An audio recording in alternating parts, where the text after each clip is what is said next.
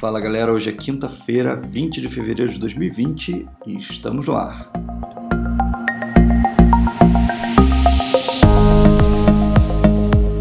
Então é isso aí galera, estamos na terceira semana de fevereiro e essa semana teve algumas coisas bem interessantes para a gente discutir aqui nesse podcast, né? Como falamos na semana passada, foi lançado os novos Galaxy S20, S20 Pro, Ultra e também o Z Flip, né, o Galaxy dobrável da Samsung. E várias pessoas já botaram a mão neles, né? É um preço bem, bem acima, tá? 1.300 dólares, se não me engano. Né? E a galera começou a comparar muito com o Moto Razr, né? Com certeza. E também com o Galaxy Fold, que foi o primeiro smartphone dobrável da Samsung, né? E surgiu já algumas tretas maravilhosas nesse mundo da tecnologia. Né? O primeiro foi que o mas é, Zack, né, ele colocou a mão num, num, desses caras, aí, num Z Flip, fez aquele teste de durabilidade dele, né, e ele, ele descobriu uma coisa bem interessante, né, que a Samsung fala, né, inclusive eu falei semana passada, que o Z Flip é o primeiro celular com vidro dobrável. Então, o vidro né, teoricamente na, na frente da tela teria um vidro que se dobra, né? Porém, nos testes do, do, do Zack, lá do, do canal Jerry Riggs Everything, ele fez um teste de durabilidade ele viu que uh, a tela risca no level 2, né, no nível 2, que é o mesmo do plástico, é o mesmo do Moto Razr. Inclusive ele faz um teste na qual ele consegue riscar a tela com a sua própria unha. Né? E isso complicou, colocou a internet abaixo, porque, né, como a Samsung falou que era de vidro, vidro costuma arranhar lá para o nível 6, né, com Deep Grooves level 7, que nem ele diz sempre, mas no caso do Z Flip começou no level 2, né, no nível 2 no caso. E a galera começou a cair de pau em cima da Samsung, chamando de mentirosa e tudo mais, e foi descoberto que na verdade tem sim vidro, né? O, o próprio é, Zack ele fez um segundo vídeo, né? Que é, ele sempre faz dois, né? Um que é o teste de durabilidade, depois um tear down, né? Que, que é abrir o, o aparelho para ver o que tem dentro. E nesse segundo vídeo ele mostrou que na verdade sim e não, assim a Samsung está certa e errada ao mesmo tempo, porque é, a, a, tela em si, né, ela é feita lá pelo, pelo OLED, lá dobrável e tal, tem uma camada em cima de vidro realmente. Na verdade, não é bem um vidro, é como se fosse tipo uma, uma fibra de vidro né, em, em cima. E acima dessa, desse vidro tem uma camada de plástico que é como se, como se fosse uma, uma daquelas películas protetoras que a gente consegue colocar no nosso smartphone. Né? Porém, essa película não se pode se remover. Né? É, então ela faz parte da tela. Se você remover, né, não sei se vocês lembram, ano passado com o, o, o Galaxy Fold, né, também tinha essa mesma película idêntica que o o, o Marques, né, lá do MKBHD, ele arrancou essa película, ele fala que, que arranca película de todos os celulares porque ele odeia a película. E quando ele arrancou essa película, zoou a tela. E a mesma coisa aconteceu com o Zack aqui do, do canal do YouTube. Né? Ele arrancou a película e sim, embaixo era vidro. Porém, porém, esse plástico de cima pertence à tela. Se você arrancar, a tela morre. Então, é, ao mesmo tempo que a Samsung está certa, ela está errada. Ela, ela colocou uma, uma propaganda, né, uma publicidade muito alta em cima da tela de vidro, porém essa tela de vidro está sobre uma camada de plástico. Então, basicamente, uma tela de plástico. A única diferença né, que ele diz no vídeo é que você consegue sentir né, uma, a tela mais, é, como vou dizer assim, ela mais rígida. Né? Então, quando você toca numa tela de plástico, não sei se vocês já tiveram essa sensação, né? eu lembro muito bem daqueles MP5 lá da, do ano de 2008, 2009 lá que tinha, né? era, era uma, uma bosta, né, da tela de plástico. E o Galaxy Fold o Moto Razr, né? E também o, todos esses têm tela de plástico, né? Dobráveis. Tem essa tela que é maleável, ela, ela é mole, é uma tela que você, você aperta ela afunda, né? Então, a única diferença então do Z Flip para o Moto Razr em questão de durabilidade da tela é essa, né? na questão de você tocar e realmente sentir que ela é mais dura, como se fosse um vidro. Porém, é, se você for comprar um, né, eu, eu, não, não, eu não recomendo né, comprar as primeiras gerações de qualquer celular, então espere aí o, o Z Flip 2, aí, alguma coisa assim. É, mas se você for comprar, entenda que você está comprando uma tela de plástico em questão de durabilidade. Ela vai arranhar com qualquer coisa. E a Samsung não é, fala para você não colocar uma película no aparelho, né, porque pode estragar a tela. Então é aquilo, né? Você está comprando um celular de 1.300, 1.400 dólares e você vai ter que cuidar como se fosse, sei lá, né, sua criança, seu filho ali. Você não vai poder estar é, tá 100% ali de olho no seu aparelho. Né? Isso complicou um pouco. E também teve uma outra situação que foi a, o tal do Amir, né, lá do, no, no Twitter. O Amir ninguém conhece, é um cara é, aleatório aí, que ele na verdade comprou um Galaxy Z Flip, abriu a caixa, quando ele foi fechar o aparelho, né, ou abrir, não lembro se fechou ou abrir, ele é, é, a tela rachou no meio, bem ali na dobradiça, e já era o Z Flip dele, né? É, pelo que, que parece, a Samsung já entrou em contato com o cara e já pediu para enviar o Galaxy Z Flip para eles, para eles saberem o que, que rolou. Né? E, inclusive, a própria Samsung respondeu a, a tanto a, a, esse cara do, do Twitter, né, que teve o celular que quebrou, tanto quanto o Zack lá do YouTube, que eles sabem que a tela é, é frágil, é, é mais frágil, então eles estão fazendo que, com que todos que comprassem, comprarem né, o Z Flip, né, nesse primeiro ano de vendas, ela vai oferecer a troca da tela, se por acaso quebrar, arrebentar, acontecer alguma coisa, por 119 dólares lá nos Estados Unidos, na primeira substituição. Né? A partir da segunda substituição, se você quebrar a segunda vez, vai para 500 dólares. Né? Então, é, é um, um precinho bem salgado para que você possa trocar a tela do seu Z Flip.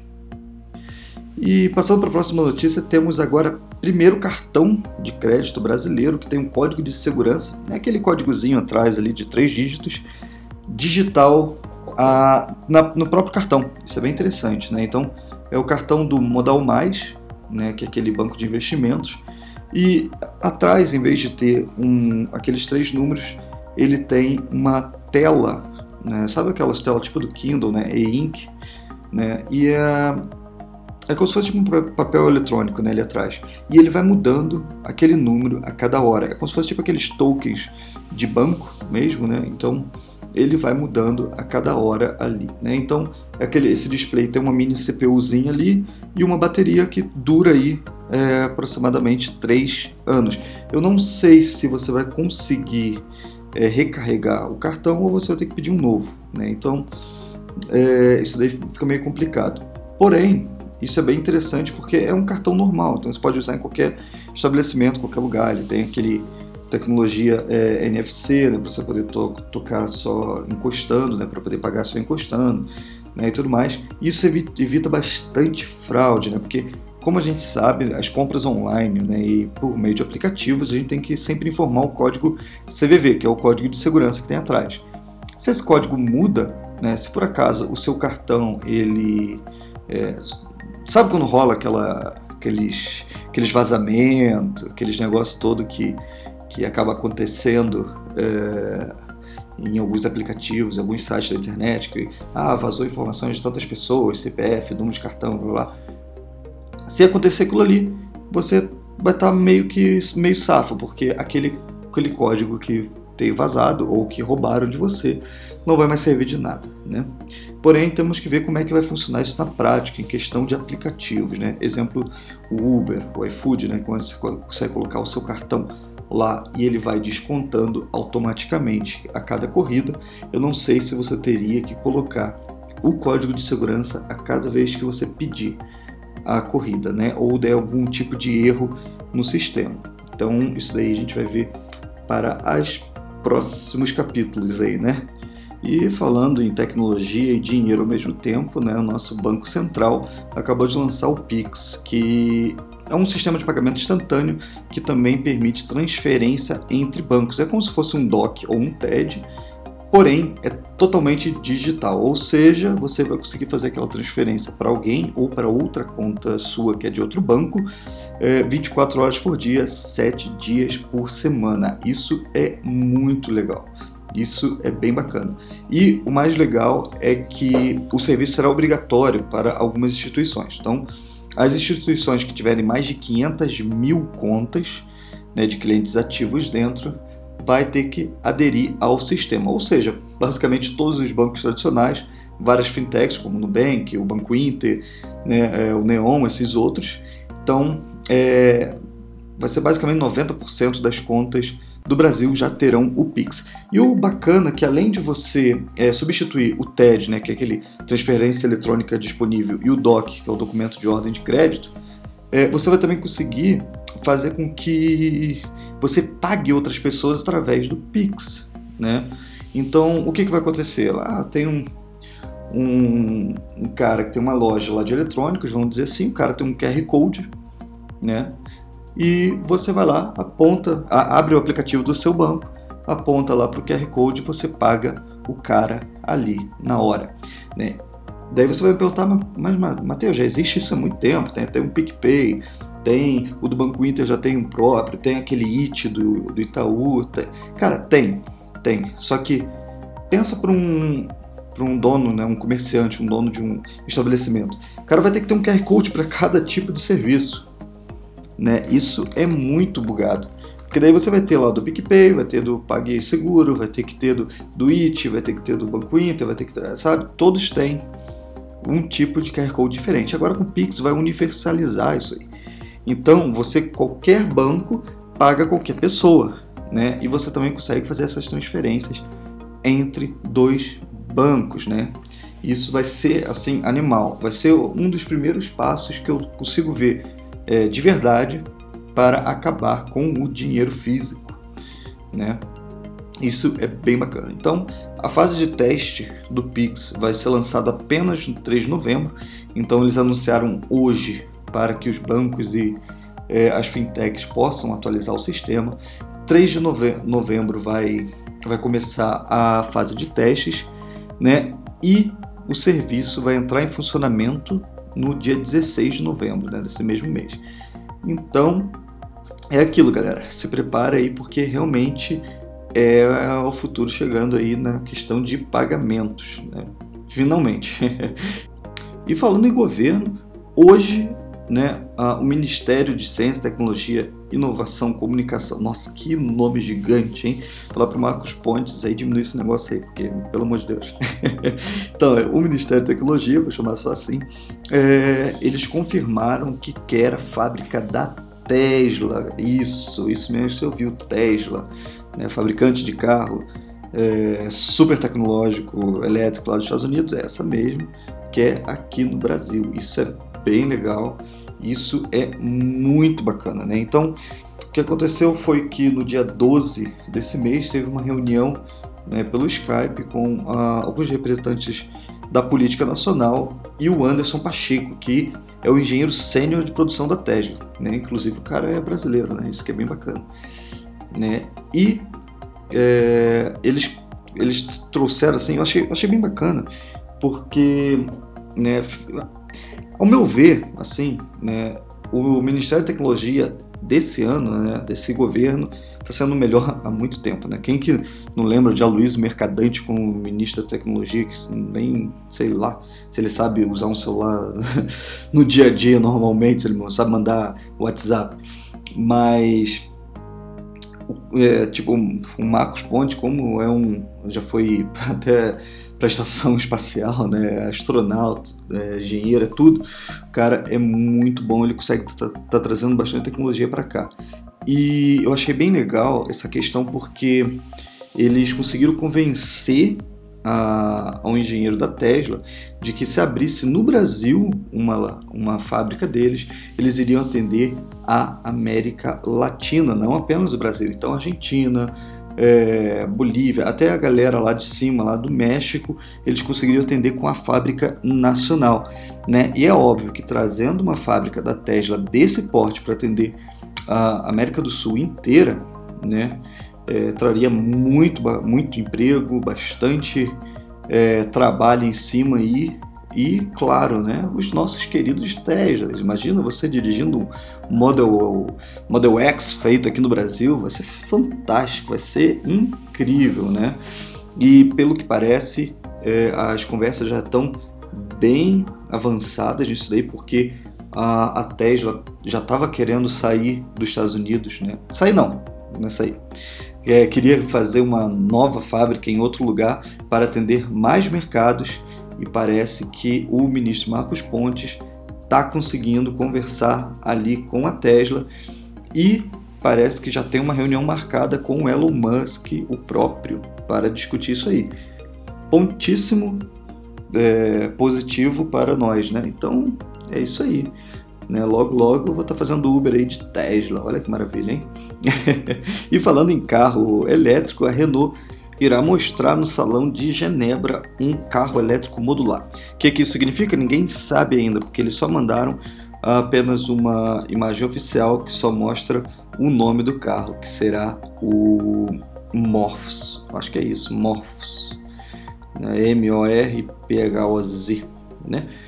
É, o que eles falam apenas é o seguinte, né, que ele se adapta às necessidades das pessoas, os desejos e usos pessoais de cada um né, para servir de base para uma nova linha de carros elétricos da Renault. Então, é, não se sabe muita coisa ainda, porém, né, o que se especula muito é que esse carro é, você vai conseguir adaptar ele do jeito que você quiser.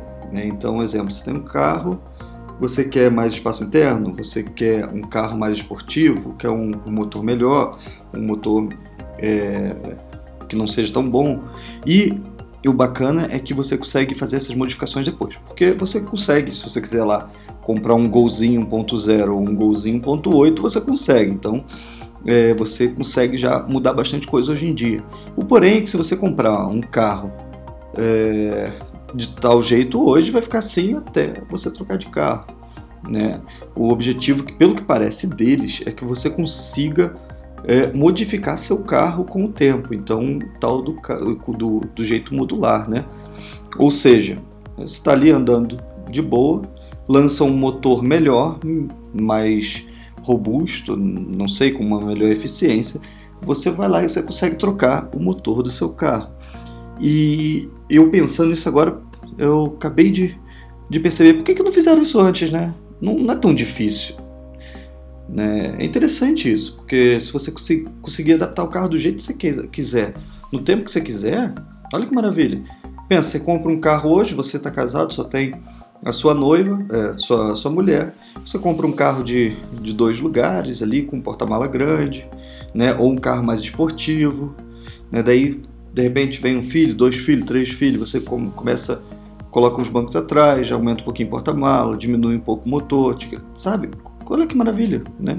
Não sei como é que vai funcionar isso na prática, mas que se for desse jeito seria maravilhoso, é, né? Porque, inclusive, o próprio Tesla tem um sistema bem bacana, é, modular, só que não físico, né? É do software. É, muito engraçado, né? Inclusive, tô vendo uns vídeos aqui de alguns youtubers gringos aqui do, dos Estados Unidos e eles falando que nunca pensou que o carro iria se atualizar, né? Então você Chegou em casa, botou ele para carregar em casa, chegou no dia seguinte, ele está atualizado com uma nova versão do sistema operacional. Isso é uma coisa bem incrível, né? Então, isso é uma parada bem legal. Tomara que seja assim, desse jeito aí que eu falei da Renault, mas também se não for, eu espero que seja algo que mude aí os esquemas.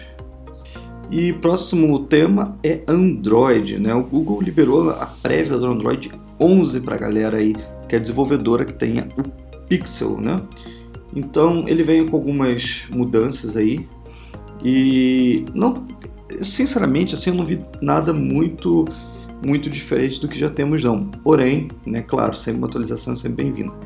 Então, alguns pontos dessa atualização é que agora a gente, no Android 11, a gente vai poder ativar o modo escuro, né, que é aquele Dark Mode, é, em alguns horários específicos, né, coisa que o iPhone já tem, Samsung já tem, a Xiaomi já tem, você consegue, tipo, que nem eu gosto muito, né, de usar o Dark Mode apenas à noite, então durante o dia, fundo claro, papel de parede claro, tudo claro, à noite tudo escuro, né. Eu sou maluco? Não sei, mas o que eu gosto, eu gosto. Né? Ah, uma outra coisa bem bacana que tá vindo também é. Cara, é engraçado isso. Esse daqui, esse segundo ponto é muito engraçado, porque.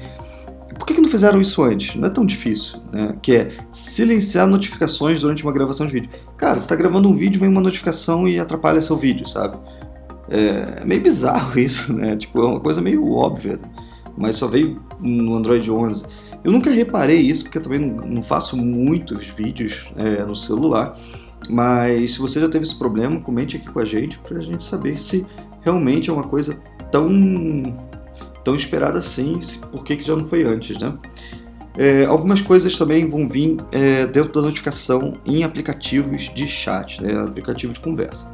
É, algumas coisas são, você hoje em dia já pode responder a pessoa através da notificação, Porém, agora você também vai poder mandar imagens dentro da conversação. E uma outra situação também é que você também consegue é, habilitar aquelas bolhas, né? Sabe o Messenger do Facebook que você está conversando com alguém, aparece a carinha da pessoa flutuando na, na tela? É, cara, isso é muito antigo. Nossa, eu lembro do, do Android KitKat, eu acho que lançaram isso, né? Faz muita raça de ano.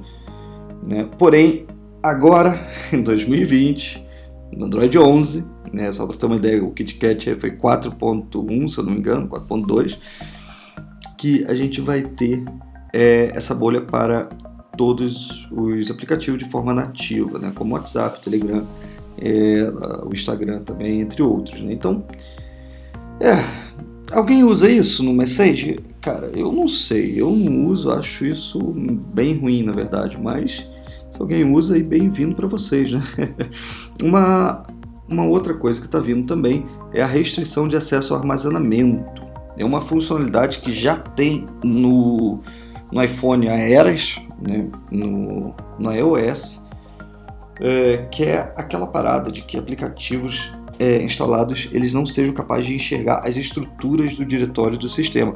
Ou seja, o seu WhatsApp, uh, qualquer aplicativo, não consegue ver os diretórios.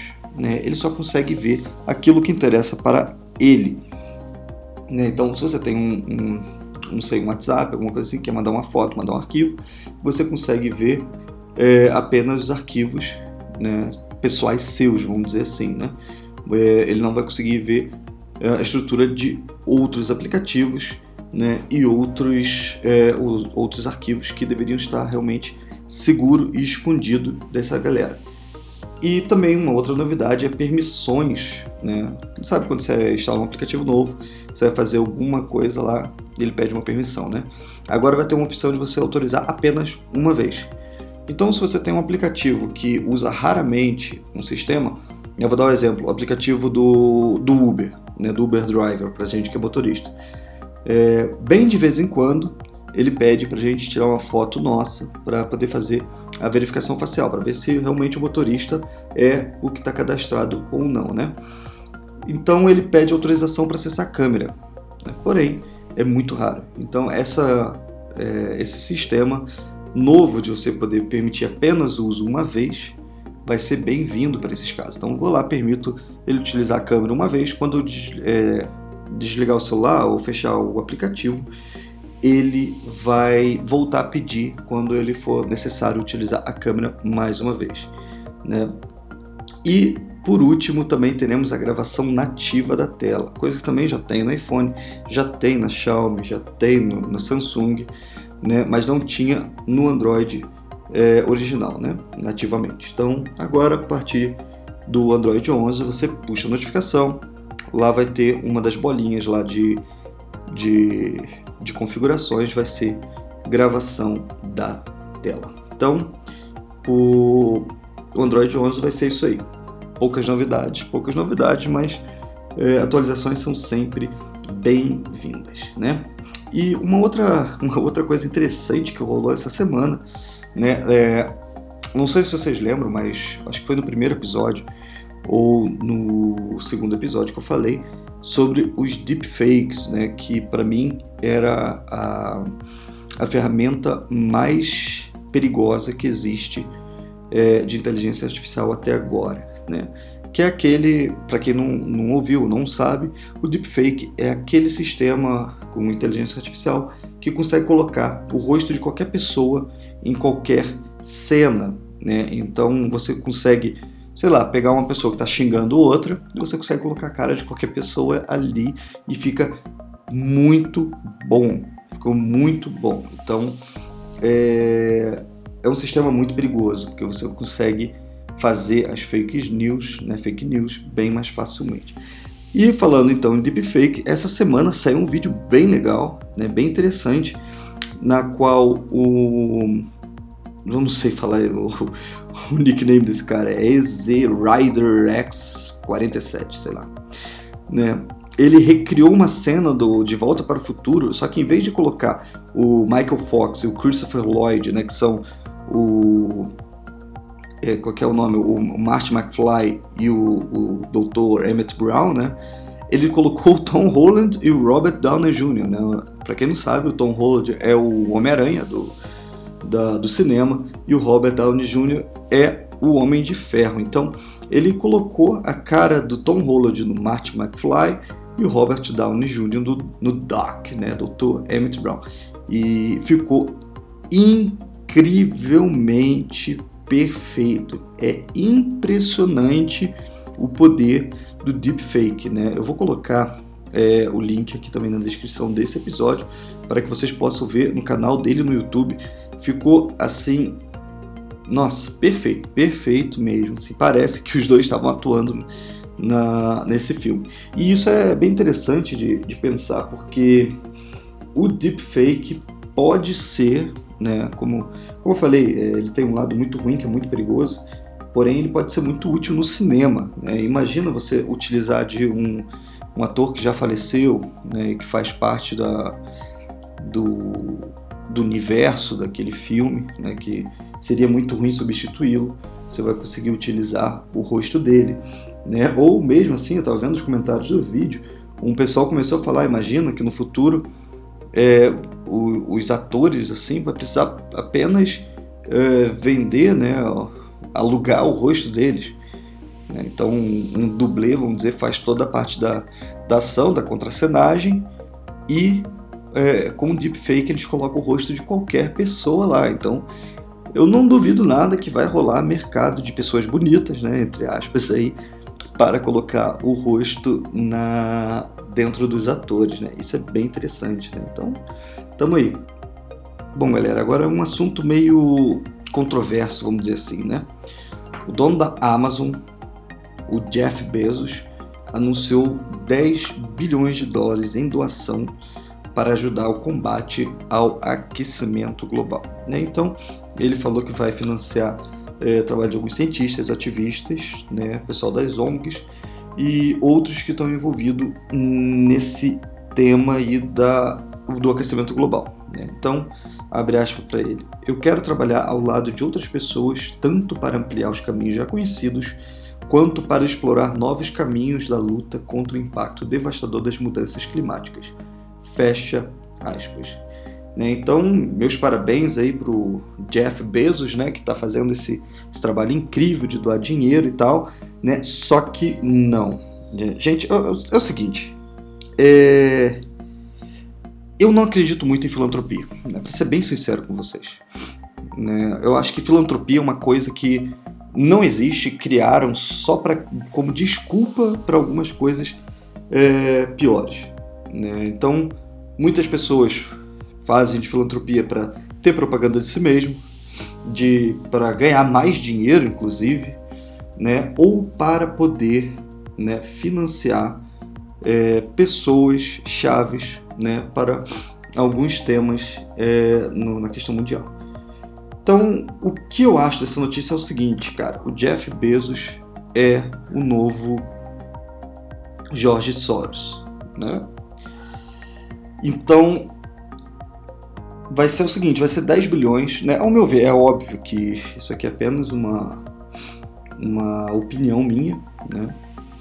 E para mim é óbvio que esse cara só vai financiar né, pessoas, né, cientistas, ativistas e tal, principalmente ONGs, né, da galera de esquerda, da galera que é, acredita em, em, algumas coisas que a gente sabe que cada vez está sendo provado ao contrário. O próprio exemplo disso é o aquecimento global, né, que hoje em dia não se fala mais aquecimento global, estão falando em mudanças climáticas, porque é, se é sabido hoje em dia que não está rolando esse aquecimento global que eles falavam na década de 90. Né? Então, se falava em aumento de 10 é, graus até 2015, se não me engano, na época e tal, e não, não aconteceu isso e tudo mais. Então, está se falando hoje em dia muito em mudanças climáticas. Tiraram esse negócio do aquecimento global porque como é natural da Terra, né? O meu pai é geólogo, ele estava me explicando isso esses dias. É natural da Terra passar por momentos mais quentes, mais frios. Né? Então tivemos lá época lá da era do gelo, tivemos uma época que ficou bem mais quente. Então isso é normal da Terra acontecer.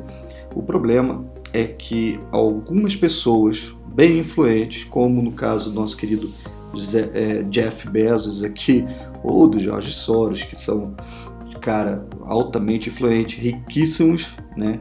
Eles querem poder comandar é, outros países, outras pessoas através desses sistemas. Então, basicamente é o seguinte, é falar para um cara, né?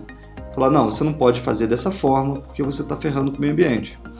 Né? Então, é complicado, é complicadíssimo isso, porque né, é, não tem como provar. Isso, isso que eu estou falando aqui pode parecer para muita gente como uma é, uma teoria da conspiração, alguma coisa assim, mas é muito muito complicado isso. É só você olhar para essas todas essas ONGs que é, atacam principalmente pessoas conservadoras e, e pessoas desse meio, é, todos são financiados pela Open Society, né? Que é do Jorge Soros. Você vê a Planet, é, Planet Parenthood lá dos Estados Unidos, que apoia é, o aborto incondicional e aquelas coisas todas, né, também são, são financiados por essa galera. É, então é, é, muito complicado de você acreditar que isso é uma teoria da conspiração quando tem vários pontos assim que parecem que se concentram, né? Então, cara, vai ser 10 bilhões a mais para essa galera aí desse, desse meio. É muito dinheiro. Então, é esperar para ver se realmente. Né, é... é complicado, porque é aquilo que eu falei no começo, eu não acredito em filantropia. Né? É uma coisa que é o seguinte: eu sou cristão, sou católico, né, e a gente acredita na caridade. Quando a gente acredita em caridade, né, é o seguinte: é você fazer o bem pela alma do outro, né? Pelo outro. Você não precisa se aparecer, entendeu? Para fazer isso. Se o cara, o, o, o, John, o Jeff Bezos aqui, quisesse realmente fazer o bem, cara, ele não estaria nos jornais anunciando que ia doar 10 bilhões. Ele postou no Instagram dele falando que, que um anúncio, é, fazer um, um announcement, que é fazer um. É, falando, né? Que, que vai lançar o, a fundação da Terra Bezos, né? Que é Bezos é o sobrenome dele. Então, cara, para que você vai fazer o bem querendo se aparecer, entendeu? Isso, é, esse que é a diferença entre a caridade e a filantropia. Por isso que eu falei que não acredito em filantropia, porque filantropia o cara só quer aparecer, quer holofote, quer dinheiro e se utiliza de outras coisas. Então, é, sei lá, tem artistas que vão lá na África para poder pegar as crianças e alimentá-las. Cara, para que? Para que você parecer desse jeito? Para que fazer é, se você só quer o bem daquele povo? Né? Se você faz isso para se aparecer, você não quer o bem deles, você só quer para você. Entendeu? Esse é o problema maior. Né? É esse que, é o, que é, é o cerne da situação para saber se alguém realmente quer o bem ou não quer. Entendeu? Se faz para se aparecer, faz para mostrar que está fazendo alguma coisa, é porque só quer benefício próprio. Mas enfim, gente, chegamos ao fim do nosso terceiro episódio aí do podcast. Né? Espero que tenham gostado. Né? Como sempre, tá aqui na descrição o meu canal do YouTube, dá uma acessada lá, o meu Instagram e o Twitter, se quiser bater um papo comigo, basta falar, é, entrar em contato comigo por lá. E estamos aí, beleza? Então é isso aí, boa semana a todos, bom carnaval aí, não vão se, se embebedar e começar a fazer besteira por aí, que isso não é legal e que Deus abençoe.